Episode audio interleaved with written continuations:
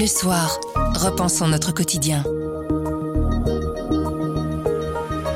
Bonjour, vous écoutez À propos, le podcast d'actualité du journal Le Soir. Tous les jours, on vous propose des analyses, des explications et des décryptages. C'est notre oreille sur l'actualité.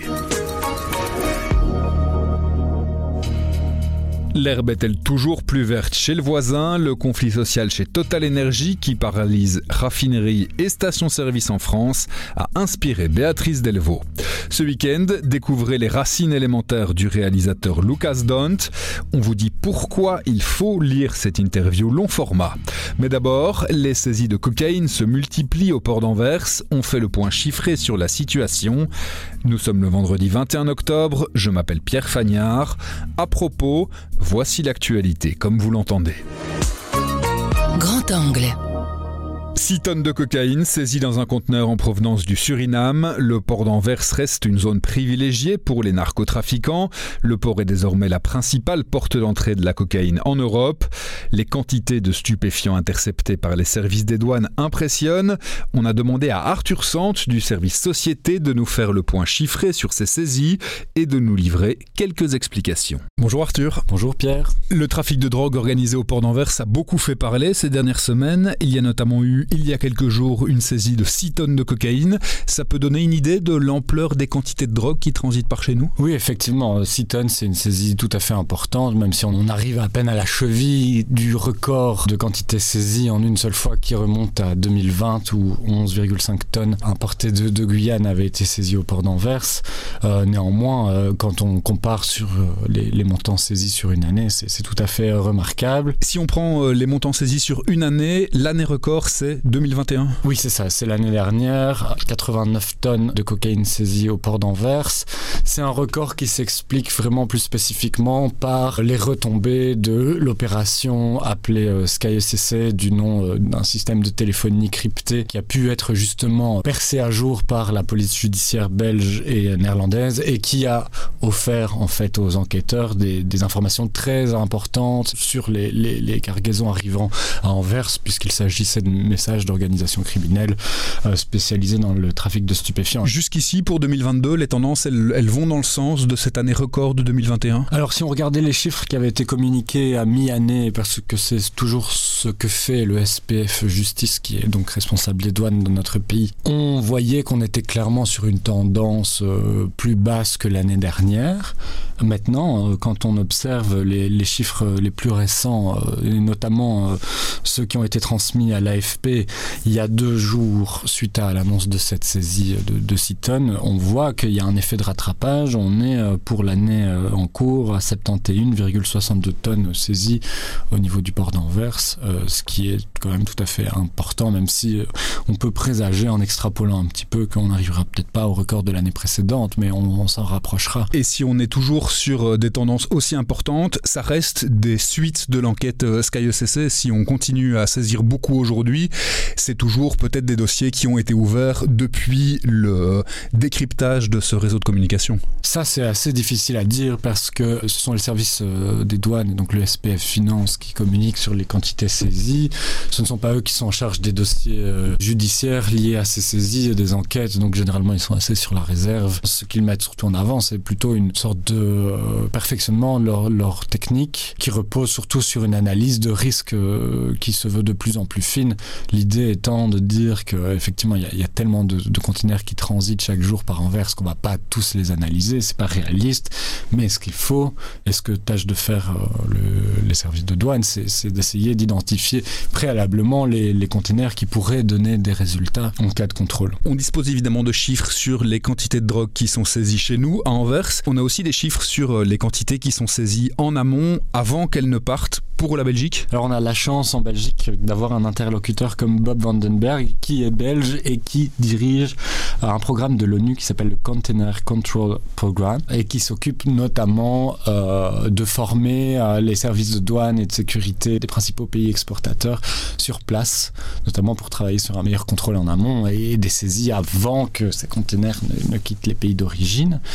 Et euh, les dernières données que celui-ci est en mesure de nous livrer font état déjà de 200 tonnes saisies rien que cette année dans les pays d'Amérique latine qui sont les principaux pays exportateur de cocaïne. Et ce qui est particulièrement notable dans, dans, ces chiffres, c'est que sur ces 200 tonnes, 65 étaient destinées à arriver au port d'Anvers. Donc plus d'un quart de la cocaïne saisie dans les ports d'origine en Amérique latine devait arriver dans notre pays, visiblement. Et si on reprend le cas particulier des 6 tonnes qui ont été saisies au début de cette semaine, elles l'ont été dans un conteneur qui venait du Suriname. Pourtant, c'est pas un pays que l'on cite souvent parmi les producteurs de stupéfiants. Comment on peut euh, expliquer que euh, toute cette drogue venait du Suriname? Effectivement, le Suriname n'est pas connu comme un, pays producteur de cocaïne. Néanmoins, il est limitrophe du Brésil et il est assez proche géographiquement euh, de pays producteurs que sont l'Équateur et, la Colombie. Lorsqu'on interroge le service du SPF Finance à ce sujet, ce qui ressort, c'est qu'il y aurait visiblement une tendance observable au niveau des saisies, faisant que de plus en plus souvent, les, cargaisons de cocaïne transitent par des pays qui ne sont pas forcément producteurs, donc des plus petits États tels que le Costa Rica, le Panama, la Guyane ou encore, avec cet exemple-ci, on le voit, le Suriname. Sans doute peut-être, mais c'est une hypothèse, parce que les services de, de, police et les services de sécurité sont un petit peu moins euh, spécialisés justement dans la lutte contre la traque des, des, produits stupéfiants. Ce sont des pays, bah oui, notamment le Suriname, bon, qui ne disposent pas forcément de moyens de contrôle très importants au niveau de leur port. Euh, même chose pour la Guyane, ce qui peut expliquer euh, justement le, le, recours à un transit par ces pays pour expédier des stupéfiants en Europe. Le Suriname, c'est aussi un pays, enfin c'est une ex-colonie euh, néerlandaise avec une diaspora qui est euh, très présente du coup aux Pays-Bas. Et on sait que certaines grandes figures du trafic de stupéfiants aux, aux Pays-Bas sont originaires de ce pays, ce qui peut peut-être expliquer aussi euh, les liens entre des réseaux de trafiquants et, et ce pays-là. Les services douaniers, chez nous, ils sont suffisamment armés pour euh, répondre à cette euh, criminalité grandissante Alors je dirais que le fait qu'on voit euh, si pas quotidiennement, très régulièrement des saisies importantes comme euh, celle qui a beaucoup fait parler d'elle en début de semaine, voilà, ça montre quand même une certaine efficacité des services. Ça montre qu'ils ne sont pas tout à fait euh, démunis pour agir face à cette problématique-là, même si on sait très bien que les quantités saisies ne représentent sans doute qu'une qu faible partie de ce qui entre dans notre pays.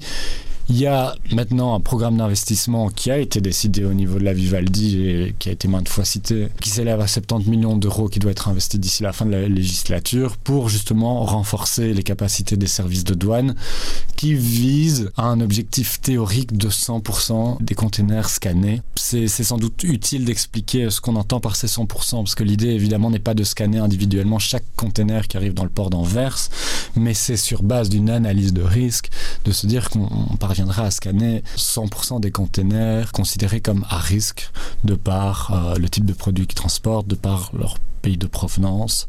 Et donc, comment arriver euh, progressivement à cet objectif de 100% C'est surtout en investissant dans euh, des infrastructures permettant de, de scanner des containers directement dans les terminaux portuaires, alors qu'aujourd'hui, en fait, l'analyse de risque va faire qu'on va identifier des containers, on va les extraire dans une zone où ils pourront être fouillés.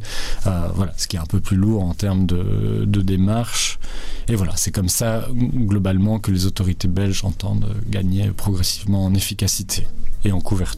Une dernière petite chose, cette cocaïne qui transite par chez nous, on sait quelle est sa destination finale, c'est pas uniquement pour le marché belge. Non, évidemment, c'est destiné au marché européen. Maintenant, c'est assez difficile de dire vers quel pays ces stupéfiants sont supposés être acheminés. Merci beaucoup Arthur. Merci Pierre. En France, le conflit social chez Total Energy n'est toujours pas terminé. La grève des travailleurs des raffineries entraîne en bout de ligne des pénuries dans les stations essence. Béatrice Delvaux, notre éditorialiste en chef, y a trouvé plusieurs pistes de réflexion plusieurs leçons à tirer. La première chose, c'est d'abord que, vous savez, on se plaint beaucoup, on dit que l'indexation en Belgique, le processus est un processus qui coûte cher, qui met les entreprises en difficulté, parce que 10% d'indexation, surtout lancer une masse salariale pour une entreprise, c'est vraiment très compliqué. Mais maintenant, on voit qu'en France, n'ayant pas ce système d'indexation, tout le monde court sur des hausses de salaire, entreprise par entreprise. Le gouvernement demande aux entreprises d'augmenter leurs salariés, donc c'est un peu un grand bazar compliqué, et finalement, ça crée beaucoup de chaos, beaucoup de frustration, et c'est autre chose que de recevoir une indexation, autre chose que d'aller la demander, de demander son augmentation à son patron dans un climat de crise. Donc ça, c'est une première chose, dire bon, peut-être réfléchir à la manière de gérer l'indexation chez nous, mais en tout cas, elle n'est pas à jeter, pas jeter le bébé avec l'eau du bain. La deuxième chose, c'est la capacité que nous avons à être dans le déni, ou en tout cas ne pas voir les choses qui se passent sous nos yeux. Donc là, c'est le gouvernement français qui n'a pas voulu voir le conflit social qui germait, n'a pas voulu mesurer l'importance symbolique qu'il avait. Et donc s'est retrouvé complètement pris à rebours avec le sentiment d'être ces fameuses élites qui ne comprennent rien, qui voient les choses de haut, un peu ce qui s'était passé pour les Gilets jaunes. Et ce que j'ai dit aussi, c'est que pour nous journalistes, très important aussi, on doit garder le nez dans la proximité, dans la population pour ne pas voir les choses hors sol en fait. La troisième chose, c'est aussi euh, un avertissement peut-être à tous ceux qui, il y a beaucoup d'inégalités qui se révèlent dans cette crise, mais on voit euh, le cas de Total Énergie est quand même un cas assez fou où on voit une entreprise qui distribue des dividendes très importants, qui augmente son patron de 52% pour un montant absolu sur l'herbe actuelle qui est juste au-delà des limites, hein, euh, on ne sait pas, enfin inimaginable, et qui ne comprend pas qu'à un moment donné, même de façon un peu hypocrite, c'est pas le moment de faire ça. Mais qui ne comprend même pas que ce n'est pas socialement acceptable. Donc c'est l'exemple d'une entreprise qui n'exerce pas, c'est bien sûr une entreprise privée. Bien sûr, elle n'a pas de, de, dépend pas de l'État. Bien sûr, elle peut décider ce qu'ils veulent.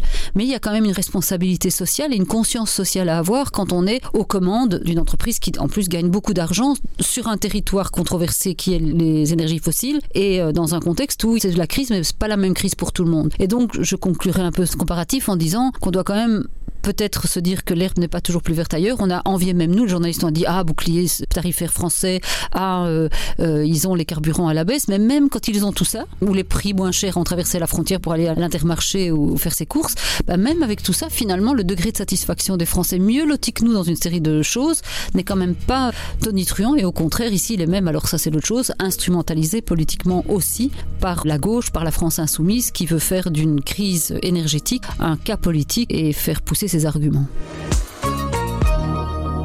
Ce week-end, dans les pages des racines élémentaires, c'est le réalisateur Lucas Dont qui se raconte, un entretien signé Béatrice Delvaux et Fabienne Bradfer. On a demandé à Béatrice pourquoi il fallait absolument lire cette interview.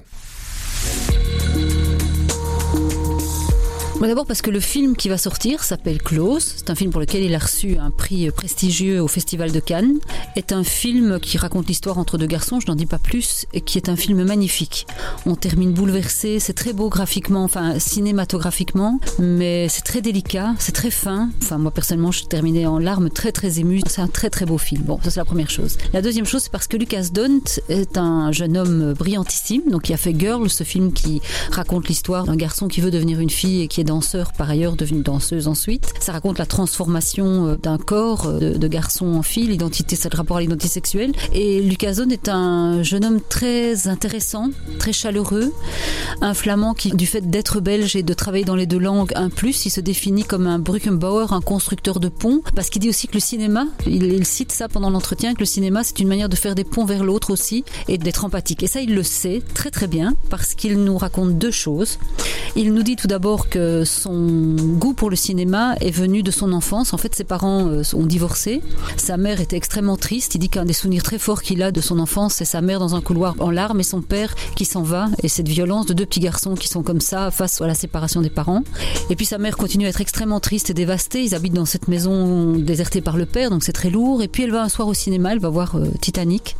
Et ce soir-là, quand elle rentre, il dit, mais j'ai vu l'amour dans ses yeux. L'amour était revenu dans ses yeux. Et en fait, elle leur raconte le film. Et à partir de ce soir-là, elle ne va plus jamais lire de livres d'enfants. Elle va raconter des scènes de Titanic que Lucas va dessiner. Elle a d'ailleurs gardé les dessins de ces scènes qu'il raconte. Et il se rend compte ce jour-là que le cinéma peut être un endroit où on peut vivre heureux quand on n'est pas heureux. Et la deuxième chose, comme dit le cinéma, a, sauvé ma vie, ça le concerne lui, c'est-à-dire qu'à l'époque, sa mère lui donne quand il a 12 ans une caméra et commence à filmer un peu comme Chantal Ackerman avec euh, Jeanne Dillman, ce fameux film où elle, filme dans, dans sa cuisine, etc. Chantal Ackerman, mais lui il filme tout, sa mère, son petit frère, il fait un petit film à 12 ans, un petit peu plus tard, je crois à 15 ans, il fait un premier film. Et il se rend compte en fait que de faire des films ou d'être dans le cinéma ou d'être dans la fiction le sauve de sa vie à lui où en fait il souffre de cette identité sexuelle qu'il n'a pas euh, nommée mais dont il sent qu'elle pose un souci. Enfin un souci qu'elle lui pose souci à lui parce qu'il ne sait pas qui il est vraiment qui ne veut pas se l'avouer ou le reconnaître. Et donc faire des films va l'aider à vivre dans une autre réalité. Et aujourd'hui en fait le cinéma l'aide à faire des films sur l'identité sexuelle pour aider des gens à son tour il nous raconte une très belle anecdote parce que on demande souvent dans ces entretiens euh, tiens est-ce qu'il y a un prof qui vous a aidé? Est-ce qu'il y a quelque chose qui vous a un peu un souvenir? Oui et surtout quelqu'un qui vous attend tendu la main dans un moment difficile. À part, il y a eu sa mère très importante. Bon, son père, c'était plus compliqué. Et puis alors, il nous dit, j'ai un souvenir de prof, euh, quand j'étais en primaire, elle dit, on est parti en excursion scolaire à la mer et chacun devait faire un petit spectacle. Et moi, j'étais tout seul et je chantais une chanson de Christine Aguilera. Et une fois que je l'ai chantée, dit, c'était la stupeur dans la salle. Personne ne disait un mot, tout le monde était tétanisé parce que, évidemment, j'étais comme une fille sur scène. Oui, et l'attitude, la, la manière de danser, c'était donné à fond, mais donc soudain, il y avait une étrangeté qui était apparue et personne ne savait que faire avec ça. Il quitte la scène en pleurs, il va vers les toilettes, il est désespéré et il y a une institutrice qui le suit et qui ne sait sans doute pas quoi dire, mais qui lui dit une chose incroyable en fait, dont il se souvient aujourd'hui. Elle l'arrête, elle le regarde et lui dit Tu sais, un jour, tu feras quelque chose avec ça. Elle ne nomme pas le ça, mais c'est comme une brique à l'intérieur de lui où il se dit qu'il va pouvoir capitaliser là-dessus pour avancer. Donc voilà, c'est un très très bel entretien, c'est un très beau rapport aussi de sincérité, je vous ai dit par rapport à son père aussi, c'est une relation très compliquée sur laquelle il est très sincère. C'est la manière aussi dont les parents, en emmenant les, enfants dans leurs univers, euh, les font se découvrir eux-mêmes et surtout les portent plus haut. Et c'est surtout la générosité d'un homme tellement solaire qui aujourd'hui euh, veut faire de son art un, un, passage de témoin ou un accompagnement pour ceux qui, comme lui, euh, ont un rapport à l'identité sexuelle, au genre, rapport avec soi-même, une énigme à élucider.